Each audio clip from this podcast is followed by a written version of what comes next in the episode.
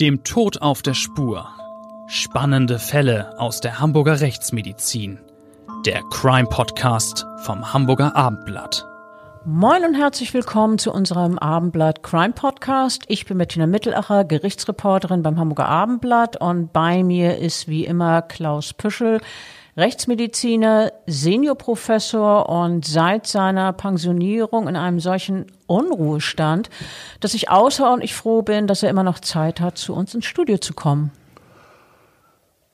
Zurzeit ist äh, echt viel los. Ich bin jede Woche zweimal äh, bei einem Prozess in Berlin beim Landgericht. Andererseits äh, bin ich äh, natürlich immer sehr gerne zu unserem Podcast hier beim Hamburger Abendblatt. Und das Thema, über das wir heute sprechen, interessiert mich auch ganz besonders. Äh, ein sehr spektakulärer Fall. Und dass ich dann auch noch mit dir zusammen sein kann, reizt mich natürlich. Also ich bin gerne hier. Das ist doch wunderbar. Wir wollen heute über einen Verkehrsunfall reden, der sehr viel Leid über mehrere Menschen gebracht hat. Ein Mann ist getötet worden, drei weitere Menschen wurden schwer verletzt.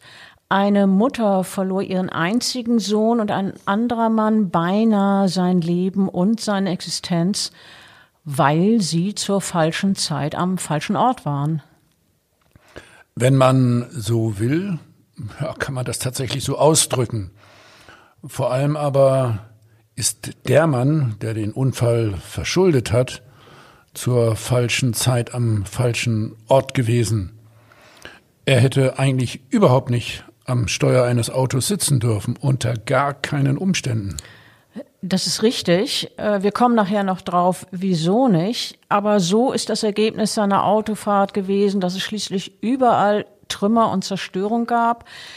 Die Verwüstung, die sich dem Betrachter auf dem Ballindamm darbietet, ist kaum zu ertragen.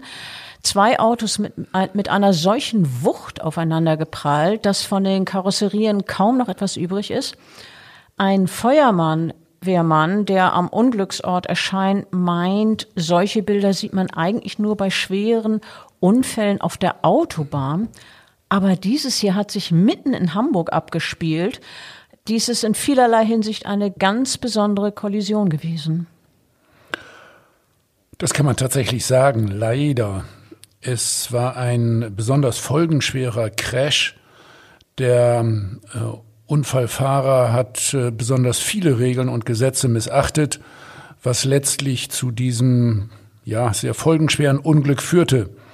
Und schließlich hat dieser Fall auch noch in Hamburg Justizgeschichte geschrieben.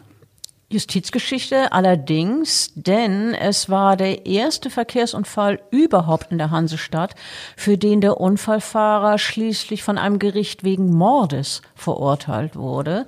Der Mann sitzt mittlerweile eine lebenslange Freiheitsstrafe ab. Es ist der 4. Mai 2017. Der Tag ist erst vier Stunden alt, als sich das Unheil zusammenbraut. Ein Mann ist auf Diebestour. Er sieht in Hamburg-Barmbek ein Taxi, das er aufbricht. Offenbar liegt in der Mittelkonsole der Mercedes E-Klasse, ja, zur falschen Zeit wieder, der Zündschlüssel. Äh, vielleicht hatte der 24-Jährige, der den Wagen aufgebrochen hat, es eigentlich äh, beispielsweise auf das äh, Navi oder auf anderes Diebesgut abgesehen, aber nun mit dem Zündschlüssel ändert der Täter seinen Plan. Der fährt los. Der Täter ist ein junger Mann aus Litauen. Er hat keinen Führerschein und er hat einiges getrunken. Außerdem ist es noch dunkel. Du hast es eben erwähnt, vier Uhr morgens. Und trotzdem fährt er ohne Licht. Und äh, er fährt in Schlangenlinien. Kein Wunder wenn man weiß, äh, dass er zumindest angetrunken ist und äh, keine Fahrerlaubnis hat. Er hat äh, schlicht keine, keine Gewalt über das Auto, kann das eigentlich gar nicht richtig führen. Schließlich fällt die unsichere, sehr gefährliche Fahrweise einem Polizisten auf. Der Mann ist zwar nicht im Dienst, aber er tut das, was getan werden muss in einer solchen Situation. Er wählt den Notruf. Sofort nimmt ein Streifenwagen die Verfolgung auf. Auf der Signalanlage dieses äh, Polizeiautos prangt dann in Leuchtschrift Stopp Polizei. Also vernünftig wäre natürlich gewesen, genau das zu tun, also anzuhalten. Aber der Fahrzeugdieb ist alles andere als vernünftig. Er gibt nämlich Gas. Und zwar so richtig. Er rast weiter Richtung Innenstadt. Und am Ballindamm schließlich verliert der 24-Jährige vollends die Kontrolle über den Kombi. Ja, und zur selben Zeit, als er da auf dem Ballindamm unterwegs ist, ist auf der Gegenfahrbahn ein anderes Taxi losgefahren. Der Großraumwagen hat gerade erst zwei Passagiere aufgenommen, die äh, kurz zuvor aus einer Bar gekommen sind. Und auf Höhe Glockengießer Wall stoßen die beiden Taxis frontal und mit voller Wucht zusammen. Fotos vom Tatort, äh, die wir vielleicht beide noch in Erinnerung haben. Ich jedenfalls habe die Fotos noch in Erinnerung, die dokumentieren, dokumentieren das ganze Ausmaß der Zerstörung. Beide Autos sind im wahrsten Sinne des Wortes nur noch Schrott. Ja, schlimmer sogar noch. Man kann sagen, dass die beiden, äh, bei beiden Autos der vordere Teil des Wagens fehlt. Die vorderen Teile der Karosserie liegen in Einzelteilen verstreut auf der Fahrbahn. Thema Fotos, da sind mir persönlich äh, ehrlich gesagt mir die äh, Fotos der Verletzungen der beteiligten äh, Personen äh, vor Augen. Und ähm, was wir da äh, zu dokumentieren hatten, wir haben ja nicht nur die Sektion durchgeführt, sondern auch die Untersuchung der verletzten Personen. Äh, das war in der Tat auch grauenvoll. Es ist geradezu zwingend, dass es bei so einer Kollision zu schweren, teilweise sogar tödlichen Verletzungen kommt. Denn aufgrund von Ermittlungen wird ja äh, später festgestellt, dass der Fahrzeugdieb teilweise mit halsbrecherischen 145 Kilometer pro Stunde unterwegs war, mitten in der Stadt. Das ist fast dreimal schneller als die zulässige Höchstgeschwindigkeit. Und bei einem äh, solchen Tempo und einem Frontalcrash äh, kommt es eben zu schwersten äh, Verletzungen bei den beteiligten Personen.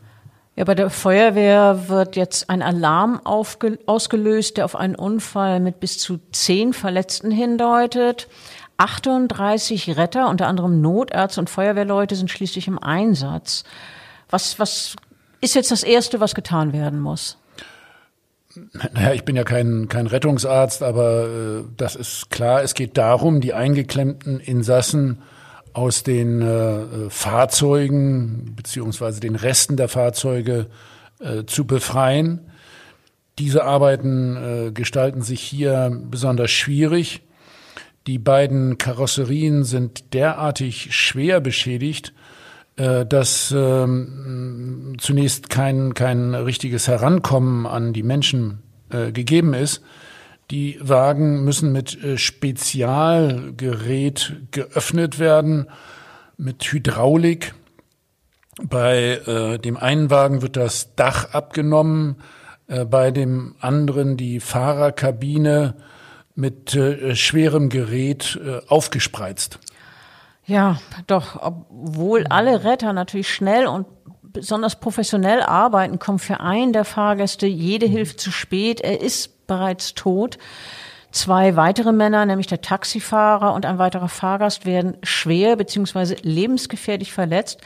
Und auch der Unfallverursacher, der 24-Jährige in dem Mercedes Kombi, wird schwer verletzt. Aber im Vergleich zu den anderen Unfallopfern sind seine Verletzungen weniger gravierend. Wie ist das? Ihr habt in der Rechtsmedizin alle Unfallopfer untersucht. Ja, äh, Rechtsmedizin äh, bedeutet äh, auch Verkehrsmedizin und dann nicht nur die äh, Obduktion toter Opfer, sondern auch äh, die Untersuchung der Überlebenden zur Unfallrekonstruktion. Also wir haben alle vier Personen untersucht äh, wie du schon gesagt hast, der eine junge Mann, der auf der Rückbank äh, des Taxis äh, gesessen hatte, der war praktisch sofort tot. Der 22-Jährige hatte schwerste äh, Verletzungen am Kopf und am Brustkorb, auf die ich hier aber im Detail bewusst nicht weiter eingehen will. Ja, ich denke, das ist auch richtig so. Ich glaube, jedem, auch den medizinischen Laien, leuchtet ein, dass es bei so einem schweren Crash, wie wir es hier beschrieben haben, zu tödlichen Verletzungen kommen kann.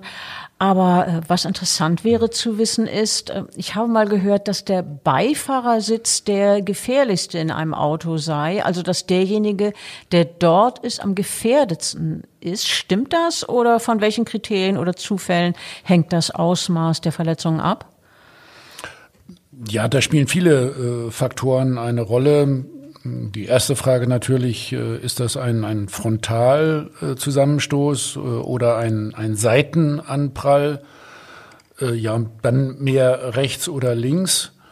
Der Fahrer versucht ja meistens für sich von der Gefahr wegzulenken. deswegen wird tatsächlich beim Frontalcrash eher die Beifahrerseite äh, getroffen. Und dann hängt es natürlich auch davon ab, ob die Personen angeschnallt sind. Äh, wenn du sagst, der Fahrer versucht wegzulenken, das ist dann Reflex natürlich. Ja klar, mhm. also der, der Fahrer lenkt ja sein Fahrzeug so, dass es möglichst nicht zur Kollision kommt. Mhm. Und äh, das führt dann aber manchmal eben dazu, dass die Beifahrerseite deutlich äh, stärker getroffen wird. Der Beifahrer ist häufig auch nicht äh, so gut auf den Crash vorbereitet. Der sieht ja die Gefahr nicht ohne weiteres kommen. Und äh, dann äh, ja, stützt er sich nicht ab oder äh, er äh, versucht äh, keine Schutzmaßnahmen. Und äh, dadurch sind seine Verletzungen dann durch dieses Überraschungsmoment stärker ausgeprägt. Es gab ja noch den Freund des getöteten 22-Jährigen, der als Fahrgast mit im Auto war. Dieser Mann wurde lebensgefährlich verletzt, hatte unter anderem schwerste Kopfverletzungen. Mehrere Tage lang stand sein Leben auf des Messers Schneide. Dann erst war klar, dass er überleben würde. Kommen wir jetzt zu den Verletzungen des Taxifahrers. Der damals 57-Jährige erlitt unter anderem Quetschung des Brustkorbs, aber auch unter anderem eine schwere Beckenfraktur und Brüche der Lendenwirbel sowie der Oberschenkelknochen. Sind das Verletzungen, die ihr öfter bei denjenigen erlebt, die hinter dem Steuer sitzen? Glücklicherweise äh, kommt es ja durch die Sicherungsmaßnahmen im Auto heutzutage äh, häufig nicht zu so schweren Verletzungen. Also gemeint äh, ist hier die, die segensreiche Funktion des äh, Sicherheitsgurtes, auch mit äh, speziellen äh, weiteren Einrichtungen am Sicherheitsgurt, Gurt Straffer zum Beispiel. Und die Airbags natürlich. Und vor allen Dingen äh, die, die Airbags, Frontal-Airbags, Seiten-Airbags. Und äh, dadurch wird der Fahrer tatsächlich relativ gut geschützt. Äh, vor allen Dingen, weil er äh, auf den äh, Unfall teilweise auch noch vorbereitet ist, eingestellt ist und, wie gesagt, versucht wegzulenken. Ähm, aber bei einem so schweren Frontalcrash, wie es hier der Fall war, bleiben natürlich schwerste Verletzungen nicht aus und man muss sagen, da können auch Sicherheitsgurt und, und Airbag nicht helfen und auch die vielen passiven Sicherheitseinrichtungen, äh, die man äh, heute sonst in den Autos hat, also Knautschzonen und so weiter. Äh, die äh, Autos sind ja insgesamt sehr, sehr viel sicherer geworden und dadurch sind äh, Todesfälle heutzutage äh, in Relation zur Situation vor, vor zwei, drei Jahrzehnten viel seltener, trotz der höheren Verkehrsdichte. Also die Sicherheitseinrichtungen sind sehr gut, aber bei einem solchen Hochrasanzunfall äh, können sie einem dann auch nicht mehr helfen. Der Unfallfahrer, also der Mann, der so entsetzlich schnell durch die Stadt gerast ist, der hatte nun die geringsten Verletzungen, also vergleichsweise geringsten Verletzungen. Der 24-Jährige war der einzige, bei dem nicht potenziell Lebensgefahr bestanden hat. Ähm, was was äh, war bei ihm jetzt festzustellen? Naja, der hatte äh, Frakturen an den äh, Beinen und äh, er hatte allerdings auch äh, Gesichtsschädelfrakturen. Ähm, immerhin äh, konnte er relativ äh, schnell aus dem Krankenhaus in das Untersuchungsgefängnis verlegt werden. Da hatte man ihn allerdings mehrfach operiert im Bereich der Beine Und er hatte tatsächlich auch noch Metall in den Beinen, als er ins Gefängnis gebracht wurde. Ja, schließlich wird der Mann nicht, wie es früher in vergleichbaren Prozessen oft der Fall war, wegen fahrlässiger Tötung angeklagt, sondern wegen Mordes. Das war eine Premiere in Hamburg. Nie zuvor ist in der Hansestadt ein Täter nach einem Delikt im Straßenverkehr wegen Mordes angeklagt worden. Delikt ist übrigens ein bisschen geschmeichelt. Ich würde ja, sagen Verbrechen ja, in dem Fall. Du hast recht.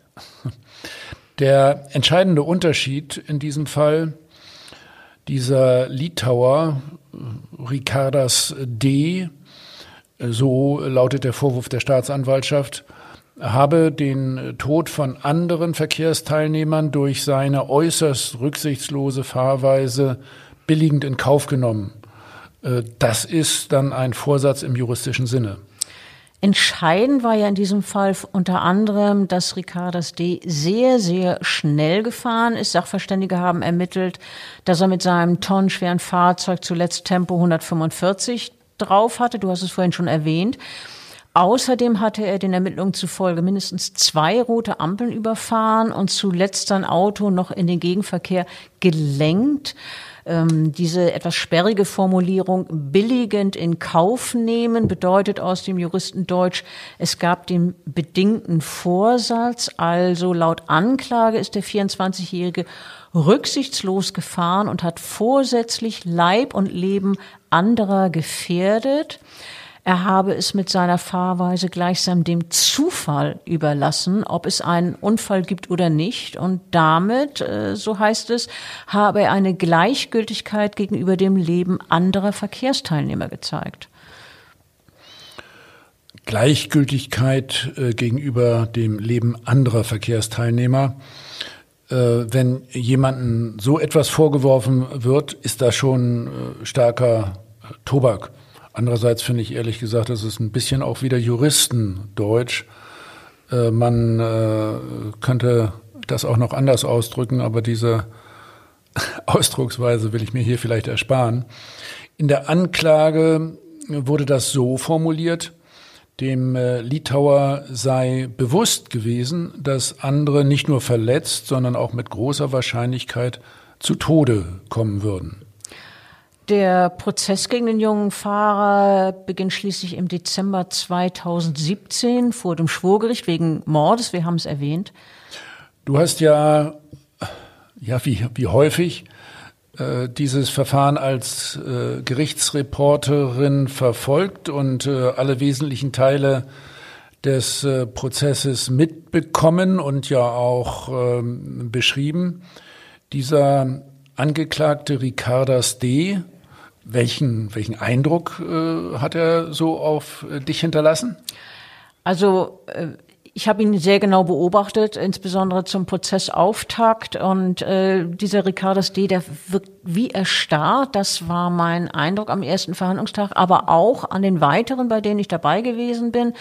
Er hatte ein unbewegtes, sehr blasses Gesicht. Die Augen waren eigentlich beständig nach unten gerichtet.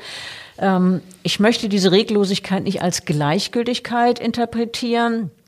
Vielleicht war er auch einfach überfordert, das, das vermag ich nicht zu beurteilen.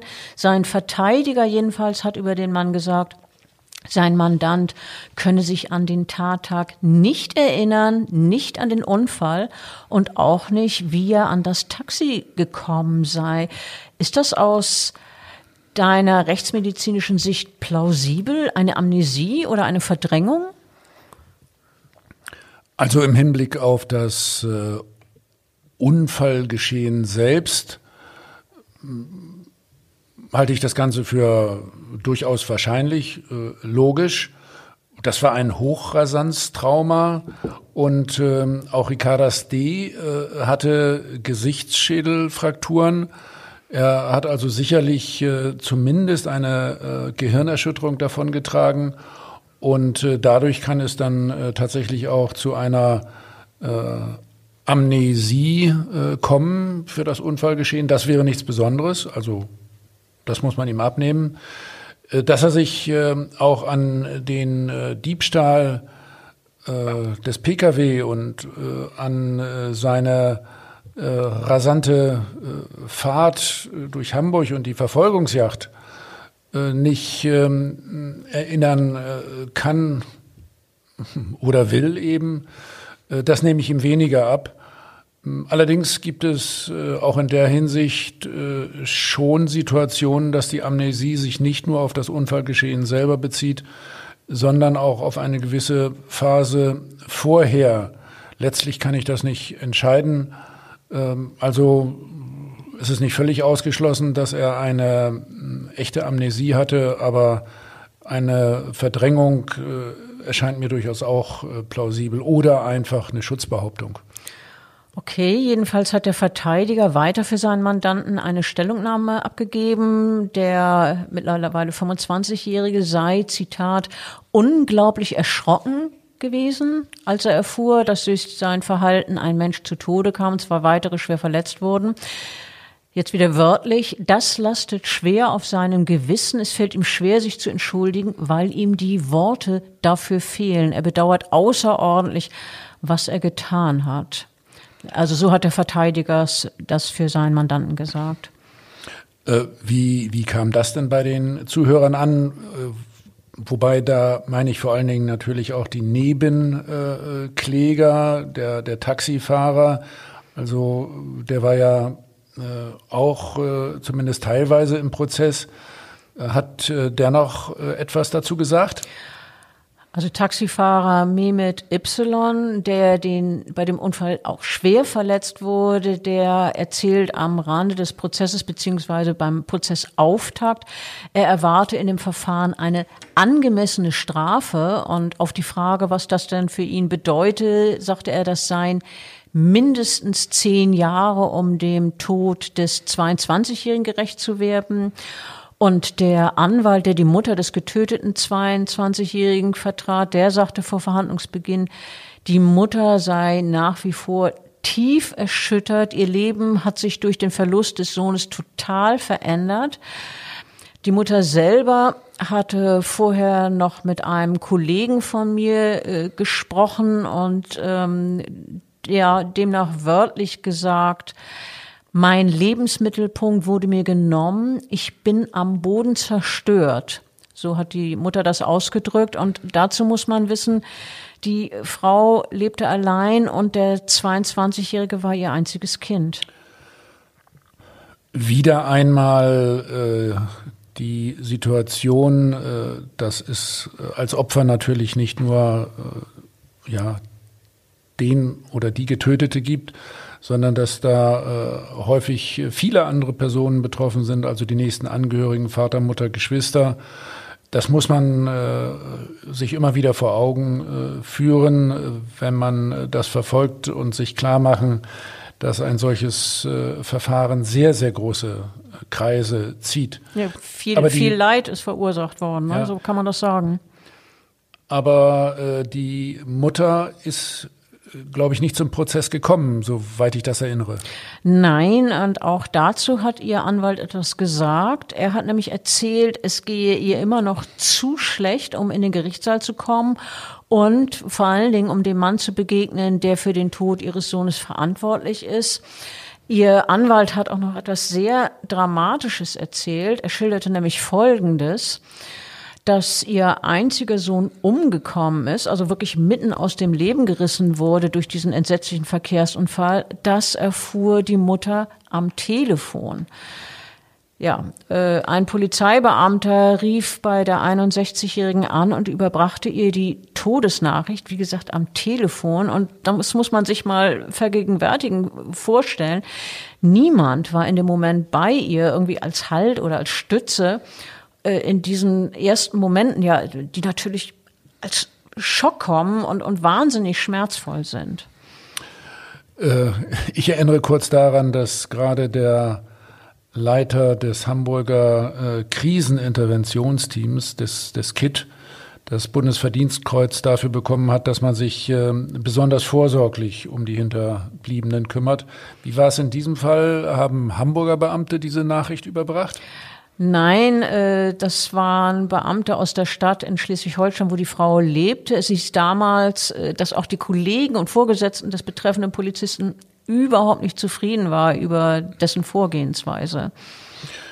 Äh, das kann ich mir allerdings vorstellen. Äh, nochmal, das, das äh, Kriseninterventionsteam könnte beispielsweise die äh, richtige Begleitung darstellen oder natürlich äh, Angehörige oder auch ein, ein Geistlicher. So eine Todesnachricht am, am Telefon jemanden zu überbringen, erscheint mir heutzutage ja eigentlich undenkbar. Deshalb hat der Anwalt der Frau ja auch noch eine besondere Schmerzensgeldforderung gestellt im Prozess. Diese, sagte der Anwalt, ergebe sich daraus, dass durch eine Todesnachricht ausgelöste traumatisch bedingte psychische Störung Krankheitswert habe. Und äh, dies sei eben durch diese unglaubliche Art der Übermittlung der Todesnachricht am Telefon gegeben. Von einem Psychiater sei der Mutter auch noch Monate nach dem tödlichen Unglück, Zitat, eine besonders intensive Trauerreaktion attestiert worden, die Krankheitswert habe. Und dann sagte der Anwalt weiter, pathologische Schockschäden führen zu angehörigen Schmerzensgeld. Zudem habe die Mutter als unmittelbare Folge ihrer psychischen Beeinträchtigung auch noch ihren Arbeitsplatz verloren. Sehr gravierend äh, waren die Unfallfolgen auch für den äh, Taxifahrer. Seine schweren Verletzungen führten dazu, dass er lange Zeit nicht arbeiten konnte und damit keinerlei äh, Verdienstmöglichkeiten hatte. Ja, das ist richtig. Äh, der Taxifahrer Mehmet Y war auch fünf Monate nach dem Unfall noch auf Gehhilfen angewiesen. Ähm, eine ganze Weile lang lebte er von Krankentagegeld und auch von Hartz IV. Im Prozess hat der 57-Jährige seine Erinnerung an den schweren Crash geschildert und da hat er formuliert, mit einem Mal nach zehn oder zwölf Sekunden war schon die Fahrt zu Ende, so hat er es äh, ausgedrückt. Und äh, er könne sich noch an ein leicht verschwommenes Standbild erinnern. Ja, damit äh, meint er äh, den entgegenkommenden Wagen, denke ich. Ja, so ähnlich hat mir mit Y es erzählt. Er hat geschildert, in diesem Standbild sehe er, wie ein Wagen auf seinen zurast. Dann ist da erstmal eine Art Blackout und seine Erinnerung setzt dann erst eine Weile später wieder ein. Er kam wieder kurz zu sich und spürte, dass er im Fahrzeug eingeklemmt war. Wir haben ja eingangs geschildert, wie die Autos aussehen. Also die vordere Hälfte war ja völlig zerdrückt, zerstört. Äh, und dann hat der Zeuge gesagt, in dem Moment im eingeklemmten Fahrzeug, ich war hilflos. Und er bekam mit, wie jemand über einen seiner Fahrgäste gesagt habe, Zitat, der ist Exitus. Ja, und nach diesem Erlebnis habe er vier bis fünf Tage lang starke Albträume gehabt. Ich äh, erinnere mich äh, noch daran, äh, dass äh, der Mann, ich glaube, über eine Stunde in seinem Fahrzeug äh, eingeklemmt war und wenn er dabei zumindest teilweise bei Bewusstsein äh, war, dann kann man sehr wohl nachvollziehen, nachvollziehen, äh, dass äh, er schreckliche Ängste äh, ausgestanden hat, denke ich, ohne weiteres. Und natürlich auch um sein eigenes Leben fürchten musste. Hat er von dem, dem Unfall Träume berichtet? Was hat er dazu gesagt? Nee, er sagte, er habe nicht konkret von dem Unfall geträumt, sondern er sagte, ich habe von Massen von Toten geträumt, von Leichen. Ja, also äh, zwar nur ein Toter, aber viele Schwerverletzte und eingeklemmte Personen und völlig zerstörte Autos. Irgendwie kann ich das nachvollziehen. Zum Glück habe ich so etwas selber aber noch nie erlebt. Gott sei Dank, ja, wir beide nicht. Wir haben ja vorhin von seinen Verletzungen gesprochen, seinem Beckenbruch und weiteren Frakturen, äh, vor allen Dingen auch mehreren Wirbelsäulenbrüchen.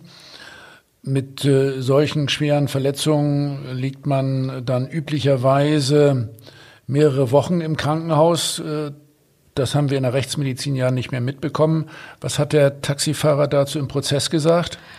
Ja, er war fast vier Wochen in der Klinik, dann lange in der Reha und er sagte, dass er so schwer verletzt war, habe auch seiner Familie stark zugesetzt. Wörtlich sagte er, das war schlimm für alle. Ja, noch einmal, viele Betroffene, so wie wir es ja immer wieder betonen. Und dann gab es ja schließlich in dem Taxi auch noch den, den weiteren Fahrgast, äh, der mit schwersten Verletzungen überlebt hat. Was hat denn äh, dieser Mann als Zeuge ausgesagt? Ja, das war ein 26-Jähriger, der zusammen mit dem 22-Jährigen im Taxi gesessen hat. Die beiden waren beste Freunde, hat dieser Mann nun als Zeuge erzählt. Sie haben äh, lange auch in einer WG gelebt und von dem Verstorbenen sagt der 26-Jährige, er sei einfach ein Zitat guter Mensch gewesen. Er bezeichnet ihn auch als sozialen Magneten, der die Menschen zusammengebracht habe. Aber äh, als sein bester Freund John B. gestorben ist und die Trauerfeier für den 22-Jährigen abgehalten wurde, da konnte dieser Freund nicht dabei sein. Ja, denn er lag ja selbst noch äh, schwer verletzt im Krankenhaus. Er hatte unter anderem lebensbedrohliche Kopfverletzungen erlitten. Ja, dazu hat der Hamburger äh, als Zeuge gesagt, zum Zeitpunkt des Begräbnisses war noch nicht einmal klar, ob ich überhaupt überlebe. Er hat, als das andere Taxi mit Tempo 145 auf ihn zuraste und äh, dann eben auch äh, auf das Fahrzeug, in dem der 26-Jährige saß, natürlich, da hat er gewissermaßen dem Tod ins Auge gesehen Sebastian Z überlebte wirklich nur mit sehr viel Glück. Er hat fast vier Monate in Krankenhäusern verbringen müssen und an den Unfall hat er keinerlei Erinnerung. Ja, diese fehlende Erinnerung ist irgendwie natürlich auch äh, segensreich, äh, weil dadurch äh, diese Gefahr von Flashbacks und Träumen äh, ja eher abgemildert wird. Ne? Ähm, Insgesamt war das äh, nicht überraschend, dass er monatelang im Krankenhaus war. Bei äh, derartig äh, schweren Kopfverletzungen kann man generell sagen, übrigens, dass es dann häufig zu Amnesien kommt. Und diese Amnesien betreffen dann nicht nur den Unfall selbst, sondern manchmal auch Zeiträume davor und danach. Retrograd, Anterograd. Ist das eine Art Schutzfunktion des Gehirns oder wie ist sowas zu erklären? Ja, Schutzfunktion ist das indirekt, habe ich ja schon äh, angedeutet, äh, weil die äh, Erinnerung äh, dadurch erlischt und das ist ja auch äh, positiv, äh, um, um tatsächlich dann vor, vor diesen negativen Gedanken und, und Flashbacks geschützt zu werden. Aber mh, mm, man muss sagen, dass das Gehirn verletzt und äh, erschüttert wird durch einen äh, derartig schweren äh, Crash und dass dann die Hirnfunktion äh, vorübergehend abgeschaltet wird, herabgesetzt wird und ähm, äh, durch die Bewusstlosigkeit dann tatsächlich auch eine gewisse Schutzfunktion ähm, ausgeübt wird, indem äh, tatsächlich der, der Stoffwechsel äh, etwas zurückgeht. Und ähm, insofern einerseits Zeichen von relevanter Verletzung des Gehirns und andererseits eine äh, segensreiche Einrichtung. Wie knapp zwei Insassen des Taxis mit dem Leben davon gekommen sind, nämlich der 26-Jährige und der Taxifahrer, das zeigt sich ja übrigens auch durch die Untersuchung, die ihr in der Rechtsmedizin vorgenommen habt.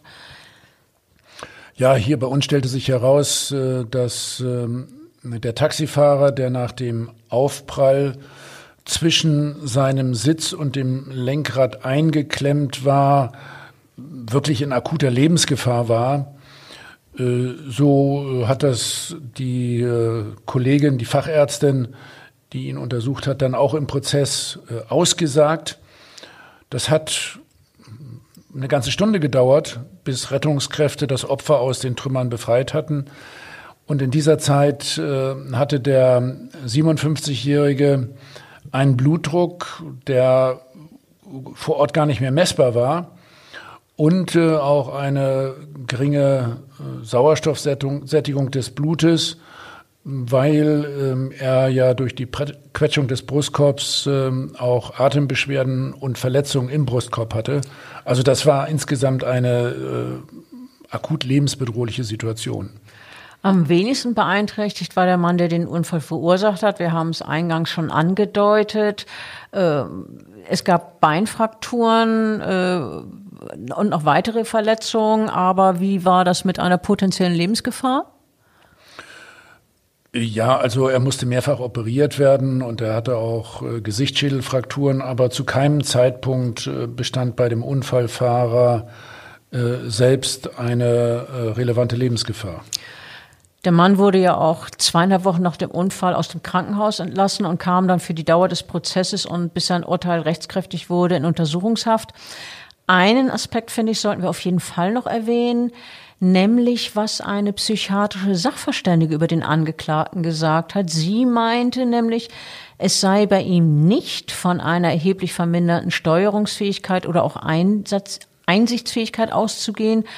Dagegen spreche nämlich unter anderem sein zielgerichtetes Handeln, so hat sie es ausgedrückt, etwa als er durch massives Beschleunigen versuchte, vor der Polizei zu fliehen. Also der Angeklagte hat sich in diesem Falle der Sachverständigen gegenüber ja auch geäußert. Äh, und was hat die Gutachterin dazu im Einzelnen im, im Prozess mitgeteilt? Also Ricardas D. hat zu der Sachverständigen gesagt, an den Unfall selber könne er sich nicht erinnern, wohl wegen des Schocks. So hat der Verteidiger es ja auch äh, gesagt, dass der, sein Mandant an den Unfall keine Erinnerung habe. Ähm, aber ähm, Ricardas D. hat auch gesagt, er könne sich wohl deshalb nicht so richtig erinnern, weil er vor dem Unfall viel Alkohol getrunken habe. Zu seiner Vita gab er an, dass er nach diversen schlecht bezahlten Jobs in seiner Heimat nach Deutschland gekommen ist, in der Hoffnung, hier Geld zu verdienen. Und dann als Zitat, ich guckte mir im Internet eine Karte von Deutschland an, sah Hamburg und dachte, es ist gut, dorthin zu gehen. Es ist gut, dorthin zu gehen. Mit dem Wissen, äh, was dann passiert ist, klingt so ein Satz, vollkommen daneben, irgendwie wie, wie blanker Hohn. Der 25-Jährige hat äh, ja sehr viel Unglück über mehrere andere Menschen gebracht. Die Staatsanwaltschaft hat im Prozess für den Angeklagten lebenslange Haft wegen Mordes und versuchten Mordes gefordert. Die Staatsanwältin benannte in ihrem Plädoyer zahlreiche Anzeichen für ein bewusstes Fehlverhalten des Angeklagten, beispielsweise Tempo 145 ähm, mitten in der Stadt und äh, dass er in rasender Fahrt auf die Gegenfahrbahn gewechselt ist. Und die Anklägerin sagte, der Litauer sei, Zitat, mit zwei Tonnen Blech unterwegs gewesen und das sei bei dem Tempo eine tödliche Waffe. Tödliche Waffe, was sagt der Rechtsmediziner dazu? Naja, das, das kann ich natürlich äh, in, in jeder Hinsicht nur bestätigen. Äh, also bei dieser Geschwindigkeit und äh, mit einem so schweren Fahrzeug haben Personen, die dann von dem Fahrzeug ja, getroffen werden, keine Chance. Man muss sich fast wundern, dass in dem Taxi dann auch noch Menschen überlebt haben. Trotzdem hat der junge Litauer in seinem Schlusswort noch um Milde gebeten. Ja, er erklärte, ich bereue schwer, was da passiert ist. Wenn ich vorher nachgedacht hätte, wäre es nicht geschehen. Ein wahres Wort, oder? Ja, aber doch irgendwie makaber und äh, da, da, hat er recht, aber äh, ja, das äh, kann man einem Mörder ehrlich gesagt schlecht abnehmen. Das Schwurgericht ist in seinem Urteil dem Antrag der Staatsanwaltschaft, die ja lebenslange Haft gefordert hat, ähm, gefolgt. Die Kammer verurteilte den Angeklagten wegen Mordes und zweifachen versuchten Mordes, also zu dieser lebenslangen Freiheitsstrafe. Und äh, in seiner Urteilsbegründung erklärte der Vorsitzende Richter, ähm, es war die vorsätzliche, es war das vorsätzliche Werk eines total rücksichtslosen Rasers. Er hat während der Fahrt den Tod vieler Menschen billigend in Kauf genommen. Und dann sagte der Richter weiter, wer so wenig Respekt vor dem Leben anderer hat, der hat sein Recht auf Freiheit verwirkt. Man muss sich nochmal vor Augen führen, finde ich, was Ricardas D. in der Tatnacht alles äh, Verbotenes gemacht hat. Er raste sozusagen wie ein Wahnsinniger, aber er war ja nicht wahnsinnig, sondern schuldfähig und steuerungsfähig, ja. nachts durch Hamburg Straßen. Er fuhr ein gestohlenes Taxi. Er hatte keinen Führerschein. Er war alkoholisiert. Er bremste nicht an roten Ampeln. Er achtete nicht auf die Stoppsignale der Polizei. Durch die Innenstadt schoss er mit ja, bis zu 160 Stundenkilometern und das Taxi war unbeleuchtet. Also der Richter sagte im Urteil weiter, die Verurteilung wegen Mordes mag sich nach großer Härte anhören, aber der Angeklagte hat während seiner Fahrt zahlreiche Menschenleben gefährdet. Er zeigte keinen Respekt vor dem Leben der anderen. Während der Fahrt, vor allem während der Verfolgung durch die Polizeibeamten, hat er die Gefahr auf Teufel komm raus immer höher geschraubt, sagt der Richter. Und äh, dann hat er einen sehr interessanten Vergleich gezogen. Er sagte nämlich, es ist zu vergleichen mit der Tat eines Menschen, der sich auf der Flucht befindet und dabei um sich schießt. Die Verteidigung ist gegen das Urteil in Revision gegangen. Am 1. März 2019 hat äh, der Bundesgerichtshof allerdings äh, kurz und bündig bestätigt, Ricardas D. hat mit seiner rücksichtslosen Fahrt einen Mord begangen. Es gab ja schon vor diesem Hamburger Fall, wir haben gesagt, das war in Hamburg eine Premiere, äh, aber äh, es gab vorher einen Prozess in Berlin, wo zwei Männer wegen eines tödlichen Verkehrsunfalls, den sie im Februar 2016 verursacht haben, auch wegen Mordes angeklagt waren. Ja, das war die absolute Premiere äh, damals in Berlin. Dieser Fall war in jeder Hinsicht außergewöhnlich. Zum äh, einen die Tat selbst, ein Wettrennen, bei dem zwei junge Männer mit einem Tempo von teilweise 160 Kilometern pro Stunde über den Berliner Kurfürstendamm rasten und dabei mehrere rote Ampeln überfuhren, also insofern diverse Parallelen zu unserem Hamburger Fall. Dabei stieß dann eines der beiden Autos mit einem Jeep zusammen, der bei Grün in die Kreuzung einfuhr. Der Fahrer des Jeeps, ein Rentner, war sofort tot. Ja, und was danach folgte, nach diesem furchtbaren Unfall, waren mehrere Versuche der Justiz, diese Tat strafrechtlich aufzuarbeiten. In einem ersten Prozess wurden beide Raser wegen Mordes zu lebenslanger Haft verurteilt. Die Richter sagten damals, Ebenso wie jetzt bei Ricardas D., dass es einen bedingten Tötungsvorsatz gegeben habe. Ähm, das Urteil wurde allerdings vom Bundesgerichtshof aufgehoben und in einem zweiten Prozess verhängte das Berliner Landgericht dann im Jahr 2019 abermals lebenslange Haftstrafen wegen Mordes. Und diesmal wurde zumindest eines äh, der beiden Urteile äh, rechtskräftig. Und zwar das gegen den Mann, von dem die Initiative zu dem Rennen ausgegangen war und der letztlich auch den Wagen des Rentners gerammt hat. Gegen den anderen Angeklagten wurde ein drittes Mal in Berlin verhandelt. Ja, und das lag daran, dass seine Beteiligung an einem möglichen gemeinschaftlichen Mord in allen Verfahren letztlich umstritten war, denn äh, sein Mercedes hatte den Jeep des Rentners ja nicht gerammt und im Gegensatz zu seinem Kontrahenten war er auch noch an zwei roten Ampeln zunächst stehen geblieben, ehe er dessen Verfolgung dann aufnahm. Zuletzt äh, wird diese Tat dann bei diesem Angeklagten als nicht als Mord, sondern als Mordversuch gewertet. Äh, die Begründung des Gerichtes hieß es, dem Mann sei keine täterschaftliche Mitverantwortung Verantwortung für den Tod anzulasten. So begründete das der Vorsitzende Richter. Doch dass er nicht mit dem Jeep kollidierte, sondern sein Kontrahent, das sei absoluter Zufall gewesen. Und äh, deshalb wurde der Mann eben letztlich immer noch wegen versuchten Mordes verurteilt. Aber ob es dabei bleibt, ist unklar.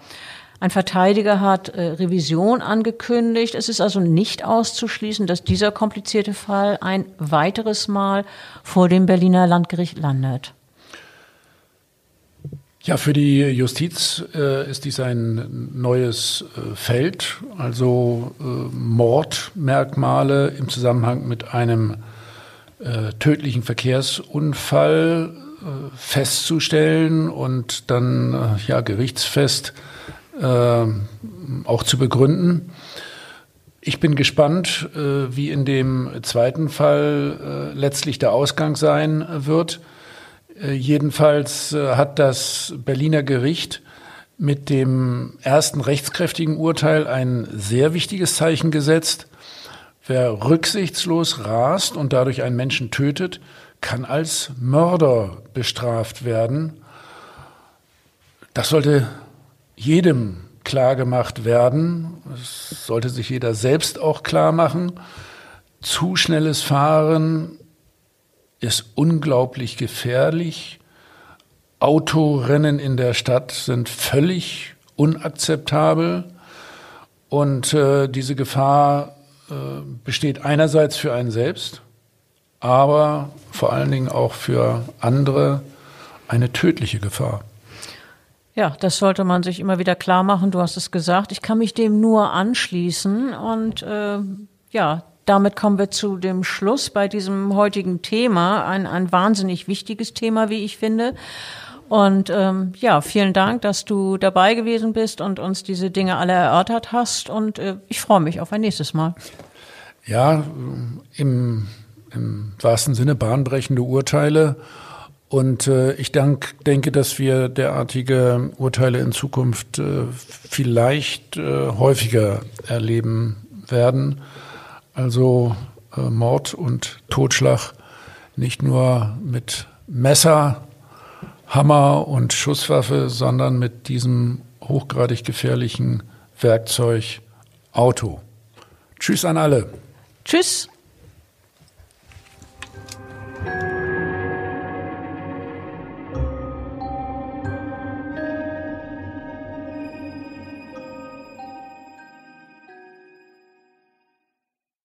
Weitere Podcasts vom Hamburger Abendblatt finden Sie auf abendblatt.de slash podcast.